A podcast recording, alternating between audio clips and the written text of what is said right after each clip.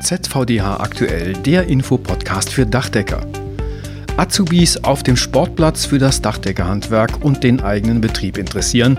Das klingt jedenfalls sehr spannend. Das und wie das geht, darüber spreche ich mit Patrick Gottlieb in diesem Podcast. Und über die allgemeine Entwicklung der Azubi-Zahlen in Deutschland und wie die Berufsorganisation die Azubi-Werbung unterstützt und auch welche neuen Ansätze es da gibt, darüber wird Rolf Fuhrmann vom ZVDH berichten.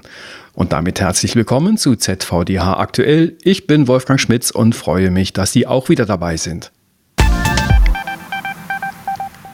Patrick Gottlieb ist Inhaber eines Dachdeckerunternehmens in Hohenstein im Taunus. Er hat 42 Mitarbeiter, darunter derzeit neun Azubis. Er ist Obermeister der Dachdeckerinnung Wiesbaden, Rheingau, Taunus und Lehrlingswart in Hessen.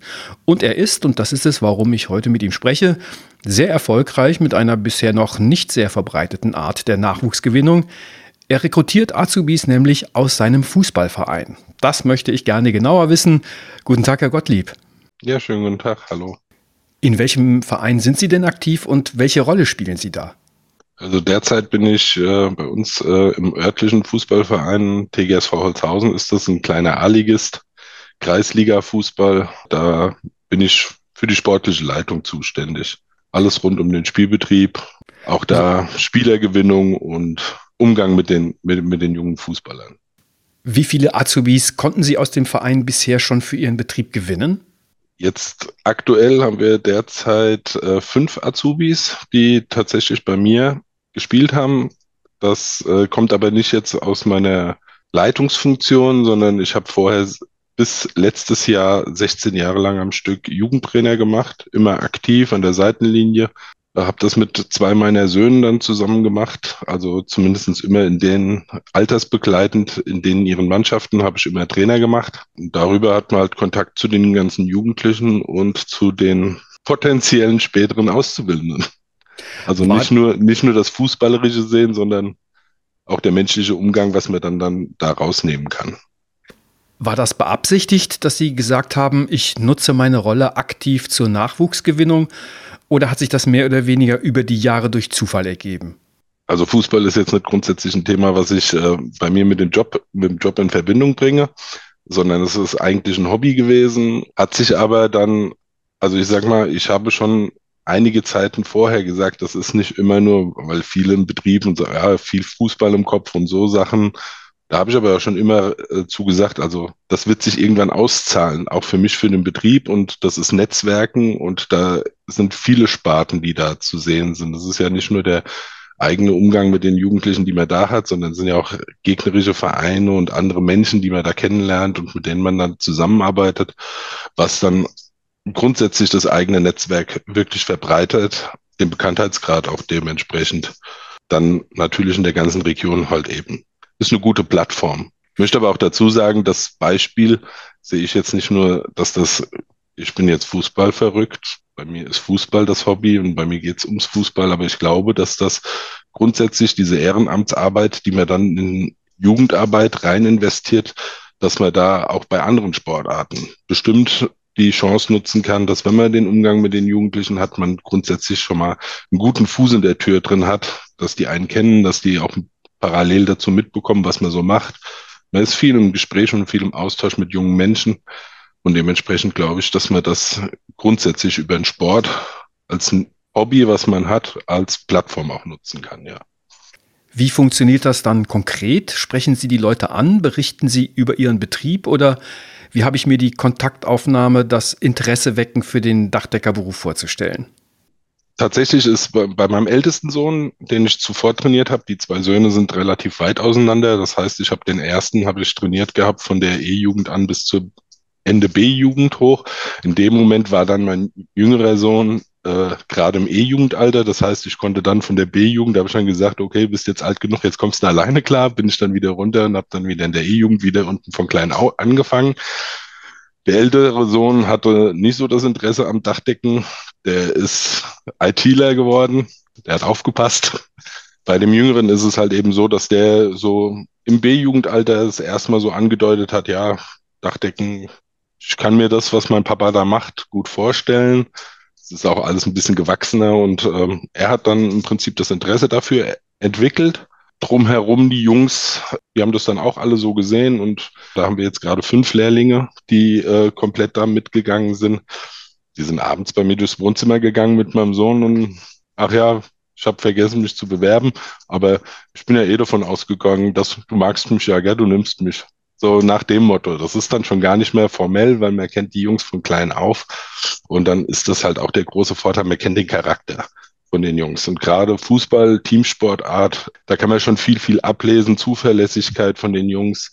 Muss jetzt auch sagen, da ist jetzt auch ähm, alle mit einer ordentlichen Schulausbildung, Realschulabschluss, die meisten gemacht von denen, wo man dann auch schon mal sagt, das ist schon mal was. In Zeiten, wenn man am Suchen ist und will unbedingt einen Lehrling haben und dann hat man oft öfters das Problem, dass man halt eben dann nicht in dem etwas gemäßigten, mittleren und gehobenen Ausbildungsgrad der Schul des Schulwesens die Lehrlinge abgreift, sondern dann hat man leider Gottes oftmals dann abgebrochene Schule oder sonst irgendwas ähm, irgendwo noch den Quereinstieg und überhaupt irgendwie unterzukommen. Das ist jetzt eine Thematik, die habe ich jetzt Gott sei Dank da damit.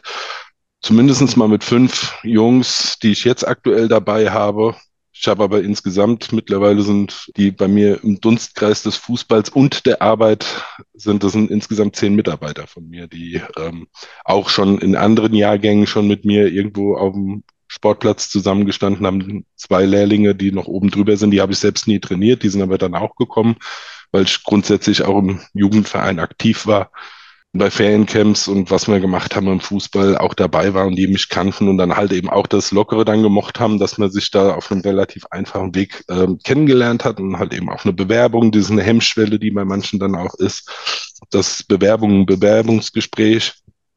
Ich bin sehr, sehr zufrieden mit der kompletten Truppe von Lehrlingen, die wir haben. Also da, da sehe ich jetzt, wie man so oft sagt, keine Fahrkarte dabei, sondern das sind tatsächlich ambitionierte und die sind mit Lust und Laune und ähm, tragen tatsächlich die Koppel mit Stolz und die Kluft mit Stolz, also schön mit Zunft. Die legen da schon Wert drauf und auch in der Außendarstellung hab da zwei, drei, die kommen jedes Mal auf den Sportplatz jetzt mittlerweile mit den Dachdeckerklamotten und dann wird's von Dachdeckerklamotten das Fußballdress danach angelegt. Stellenweise sogar nach dem Duschen dann wieder die Dachdeckerklamotten, was ich jetzt hygienisch nicht so bevorzuge, aber es spiegelt so ein bisschen den Stolz darauf, dass die tatsächlich das Ganze mit Stolz machen und ähm, ihre Arbeit dann dementsprechend auch auf der Baustelle kann man schon erkennen, dass die gewillt sind. Das ist schon gut. Sie haben eben gesagt, das könne man verallgemeinern, auch für andere Betriebe. Was würden Sie denen empfehlen? Wie sollten andere Betriebe rangehen, damit sie so einen Erfolg haben, wie Sie den haben? Aktiv sein. Aktiv sein, sich ehrenamtlich beteiligen. Es gibt Feuerwehren, es gibt überall, wo man Kontakt mit jungen Leuten haben kann, den muss man suchen. Man, man, altert auch nicht so, wenn man regelmäßig Kontakt mit Jungen, man kann sie verstehen, es ist eine andere Generation, auch das, ich meine, ich bin jetzt nicht der Älteste, ich bin jetzt 46, ich sag mal im mittleren Alter, aber man bleibt so ein bisschen jung dabei, man denkt ein bisschen wie die Jungs, man versteht, welche Sorgen, welche Themen, die im Leben be bewegen. Und das kriegt man dann von klein auf mit. Man erfährt viel über die Jungs und dementsprechend ist das dann auch schon fast gezielt, wo man dann sagt, das ist ein potenzieller Kandidat. Da kann man auch vielleicht mal drüber reden. Man hat immer seine Gelegenheiten. Ist ja nicht nur der Sport, sondern das ist ja auch dann das Gesellige danach. Dann kommen so Themen dann halt auf. Und wenn sie dann in dem Alter sind, wo es dann Richtung Ende Schulzeit geht, dann kann man da schon mal einwirken. Das ist dann gegebenenfalls nicht irgendwas und wir müssen doch noch das Abi machen und wir müssen doch noch, dass man Schule, dass man weiterkommt. Man kann denen die Erfahrung zeigen. Sie sehen es an einem, was man eigentlich erreichen kann, auch übers Handwerk. Nehmen Sie auch Azubis aus anderen Vereinen oder ist das ein Tabu? Nicht vom FC Bayern. Nein, das ist lokal nicht. Das ist, ähm, nein, nein, völlig, völlig äh, ich habe jetzt zum Beispiel meinen Prokurist, der hier in der Firma ist, der ist jetzt 31, 34, so um die Kante. Der hat bei uns auch einen Betrieb mit 15 angefangen, hatte da gelernt. Da hatten wir fußballerisch noch gar nicht irgendwie was miteinander zu tun gehabt. Der ist aber dann nach, so nach der Ausbildung ist er dann zu, auch zu mir in den Verein gekommen, war aber leider Gottes für unseren Verein zu gut. Ähm, das, ähm, den habe ich dann auch gehen lassen und der hat dann höherklassisch noch ein bisschen Fußball gespielt und ähm, ich weiß, viele Unternehmer sagen Fußball, oh, auf keinen Fall, die sind ja montags alle krank. ist jetzt keine Erfahrung, die ich da so mache. Natürlich kommen Verletzungen vor. Natürlich haben wir mal jemanden, der mit einer Knieverletzung länger ausgefallen ist. Ist aber, das kann auch beim Spazierengehen oder bei sonst was passieren. Ähm, ist ein Hobby und es ist zumindest mal ein geselliges Hobby und es ist ein teamfähiges Hobby. Also haben, von daher sehe ich da eher den Vorteil, dass diese teambildende Maßnahme, ich habe es auch sehr gerne, dass ich meine Kolonnen gerne so zusammenstelle. Also ich habe Zeiten gehabt, da hatte ich drei Fußballer auf einer Baustelle als Kolonne zusammen. Die haben drei Vereinen gespielt. Die haben gearbeitet wie die Brunnenputzer. Die Kolonne ist gelaufen wie Weltklasse. Die hatten ihren Spaß. Die haben sich montags morgens erzählt, wie schlecht der andere am Vortag gespielt hat oder nehmen sich dann auf die Schippe. Das ist eine gute Stimmung dann bei den Jungs.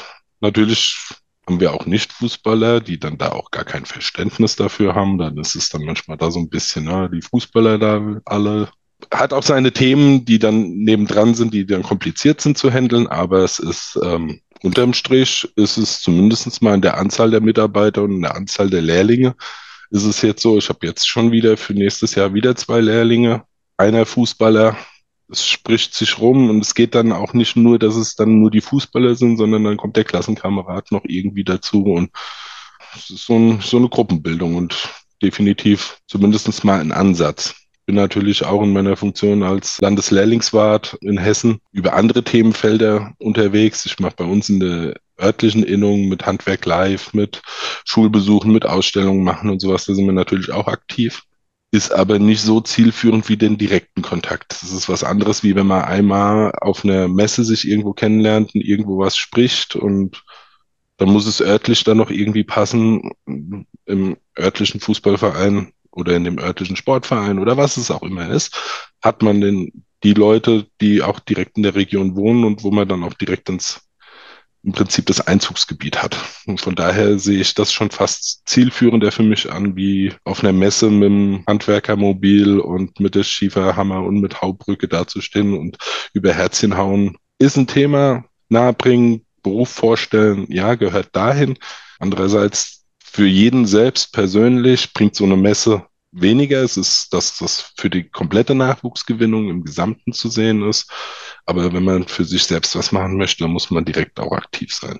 Nur, dass man einen Betrieb irgendwo mittendrin hat, glaube ich, hat man nicht wirklich Teil auf der Stirn und sagt, hier, ihr müsst jetzt unbedingt zu mir kommen. Ich bin vielleicht ein cooler Chef, wir haben flachere Hierarchien, wir die Jungs, da brauche ich gar nicht drüber reden, dass die mich siezen oder sowas. Die Hierarchie gibt's bei mir sowieso nicht, aber wenn ich einem E-Jugendlichen, also den ich, ich sag mal, mit sieben, acht kennengelernt habe und dann groß, äh, Prinzip fußballerisch mit großgezogen habe, man hat ja auch da, es ist ähnlich wie bei der Ausbildung, es ist ja nicht nur, man hat ja heute nicht nur immer ähm, einen Ausbildungsauftrag, sondern stellenweise auch noch einen Erziehungsauftrag mit dabei.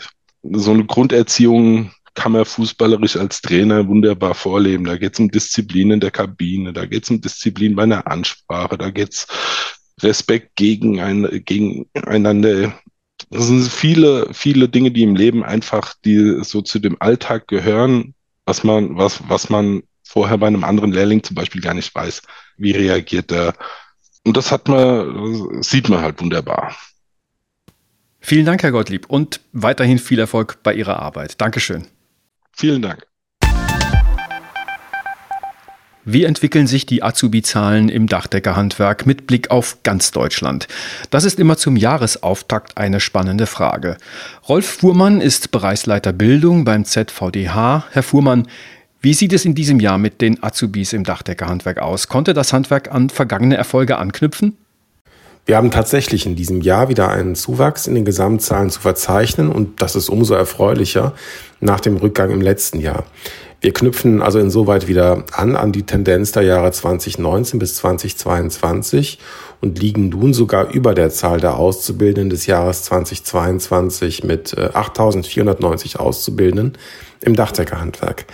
Wir haben zwar einen leichten Rückgang im ersten Ausbildungsjahr, aber schaut man sich die absoluten Zahlen an, dann sind das 41 Auszubildende weniger bei gleichzeitig sehr erfreulichem Rückgang der Abbrecherquote. Und das führt nicht zuletzt zu den positiven Gesamtzahlen. Insgesamt eine tolle Leistung der Ausbildungsbetriebe und der Landesverbände, die so große Bemühungen in die Nachwuchsgewinnung und die Nachwuchsbindung stecken. Wie sieht es aus beim Anteil weiblicher Azubis? Auch diese Zahlen sind sehr erfreulich. Wir haben hier eine Zunahme von über 32 Prozent. und der Anteil weiblicher Azubis wächst äh, auf über vier Prozent. Das ist natürlich immer noch Luft nach oben, aber in absoluten Zahlen sind das 85 weibliche Azubis mehr. Und das ist doch eine tolle Entwicklung. Wo sehen Sie Stellschrauben, um noch mehr junge Menschen für den Dachdeckerberuf zu begeistern? Also ich glaube, dass eine noch stärkere Bündelung der Kräfte aller in der Organisation des Dachdeckerhandwerks vielversprechend ist. Wir haben den Betrieb, der in Schulen geht und Ausbildungsmessen besucht, die Innungen, die all dies vor Ort organisiert und koordiniert und den Landesverband, der mit eigenen Konzepten die Nachwuchsgewinnung vorantreibt und den Zentralverband, der mit eigenen Plattformen wie Dachdecker dein Beruf und Materialien dies alles unterstützt. Aber das müssen wir in Zukunft vielleicht noch professioneller bespielen. Hierbei können wir, so denke ich, noch effizienter im Schulterschluss werden. Gibt es auch neue Ansätze in der Nachwuchswerbung? Ja, die gibt es in der Tat. Und wir sind nun zum ersten Mal mit einem digitalen Elternabend, veranstaltet durch die Bundesagentur für Arbeit und den ZDH am Start. Und wir starten in diesem Jahr mit Handwerk macht Schule. Das ist ein Portal, in welchem auch wir nun mit dem Dachdeckerhandwerk vertreten sind und es richtet sich an Lehrer an allgemeinbildenden Schulen, die hier modular einsetzbare Lehr- und Lernmaterialien für den direkten Einsatz im Unterricht nutzen können. Und diese Lernmaterialien, die kommen von uns mit Situationen und Aufgabenstellungen aus dem Dachdeckerhandwerk und sie bieten damit einen direkten Bezug zu unserem Handwerk. Dies wird damit zum Gegenstand des täglichen Lehrens und Lernens und ich denke, das ist ein ganz hervorragender Ansatz, und die Downloadzahlen durch die Lehrer, die geben diesem Konzept auch recht. Das Dachdeckerhandwerk wird damit eben mal so Gegenstand der Schulbildung in allgemeinbildenden Schulen. Gibt es Überlegungen, auch andere Zielgruppen anzusprechen, zum Beispiel solche ohne Schulabschluss oder Studienaussteiger? Ja, wir haben uns auf den Weg gemacht, Teilqualifikationen auch im Dachdeckerhandwerk anzugehen. Das sind Weiterbildungsmaßnahmen, welche durch die Agentur für Arbeit gefördert werden sollen und die Teilnehmer sukzessive mit dem Wissen versorgen sollen, das sie am Schluss benötigen, um sich einer sogenannten externen Prüfung stellen zu können. Diese externen Prüfungen, das ist eine Gesellenprüfung für die, die keine reguläre Ausbildung durchlaufen haben, aber aufgrund ihrer Berufserfahrung oder eben aufgrund dieser Kurse die berufliche Handlungsfähigkeit erworben haben. Und diese externen Prüfungen, die kennen und nutzen wir bereits jetzt im Dachzeckerhandwerk. Jetzt wollen wir sie aber genau für diese Zielgruppe auch mit Weiterbildungskursen untermauern damit wir uns eine weitere Möglichkeit eröffnen, junge Menschen über 25 Jahren für das Dachdeckerhandwerk zu gewinnen. Vielen Dank, Rolf Fuhrmann, Bereichsleiter Bildung beim ZVDH. Das war ZVDH aktuell, der Infopodcast für Dachdecker, Ausgabe 13. Februar 2024. Sie finden diesen Podcast da, wo Sie ihn bereits gefunden haben, zum Beispiel auf der Webseite des ZVDH, bei Spotify und allen weiteren bekannten Podcast-Plattformen. Empfehlen Sie uns gerne weiter und wir freuen uns auch immer über eine gute Bewertung. Die Themen hat Claudia Büttner zusammengestellt. Ich bin Wolfgang Schmitz. Ihnen eine gute Zeit.